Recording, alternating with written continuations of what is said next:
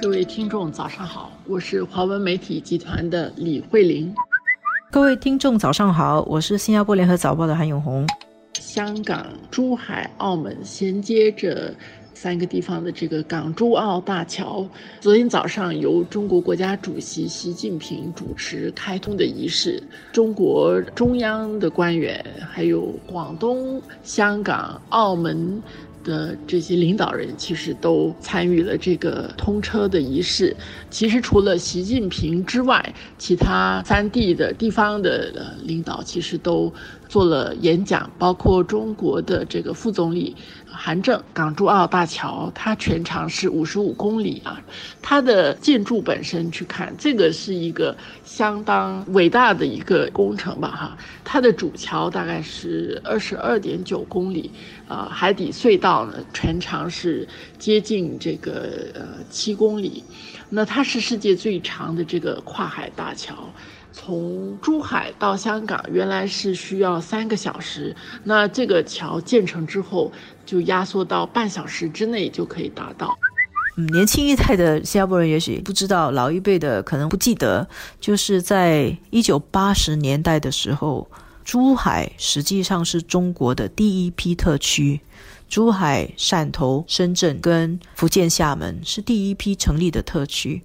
现在深圳已经变成 GDP 基本上要赶上香港的一个非常繁荣的以高科技为主的一个城市，福建厦门也做得不错，但是呢，汕头跟珠海就好像有一点被人家忘记了。那联合早报驻上海的特派员，我们这次到了珠海去采访，就发现那边的人民对于这个港珠澳大桥还是充满期待的。他们还记得珠海是特区，他们是特区人。然后呢，他们希望这个港珠澳大桥建成以后，会让珠海再次引起人们的关注，再次得到一个很大的发展机遇。我们在看这个港珠澳大桥的时候，有几个关键词，我觉得大家可能应该要去认识的。一个叫做大湾区，我们常常说的这个珠江三角洲这边啊。就是广东的这边，香港、澳门这边加起来，现在他们在积极的在发展这个叫做大湾区这个概念。昨天韩正也说，这个是由这个习近平亲自参与规划的。这个大湾区这种概念啊，就是比如说像美国的三藩市、圣荷西、奥克兰，它也是由周边的这几个市镇。一起组成，然后作为一个比较大的一个经济体，这样统合去发展，就比较有规模，跟它整个规划会比较好。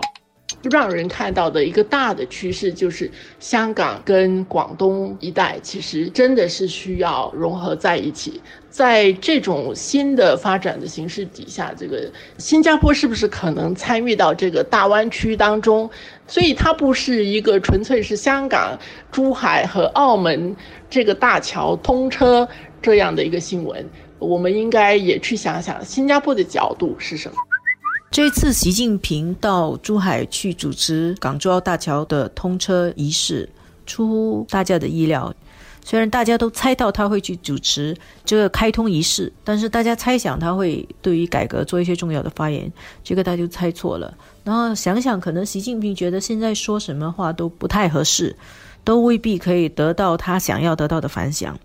他如果谈很多改革，人家就会把他跟邓小平拿来比较。也许他不觉得很合适，结果他在昨天早上的那个开通仪式上只说了一句：“我宣布港珠澳大桥开幕。”我想这个低调也反映了中国现在的一个现实，就是对于呃贸易的未来，对于经济发展的未来，呃还有一点看不清。那么中国正在迎接改革开放四十周年，是一个重要的节点，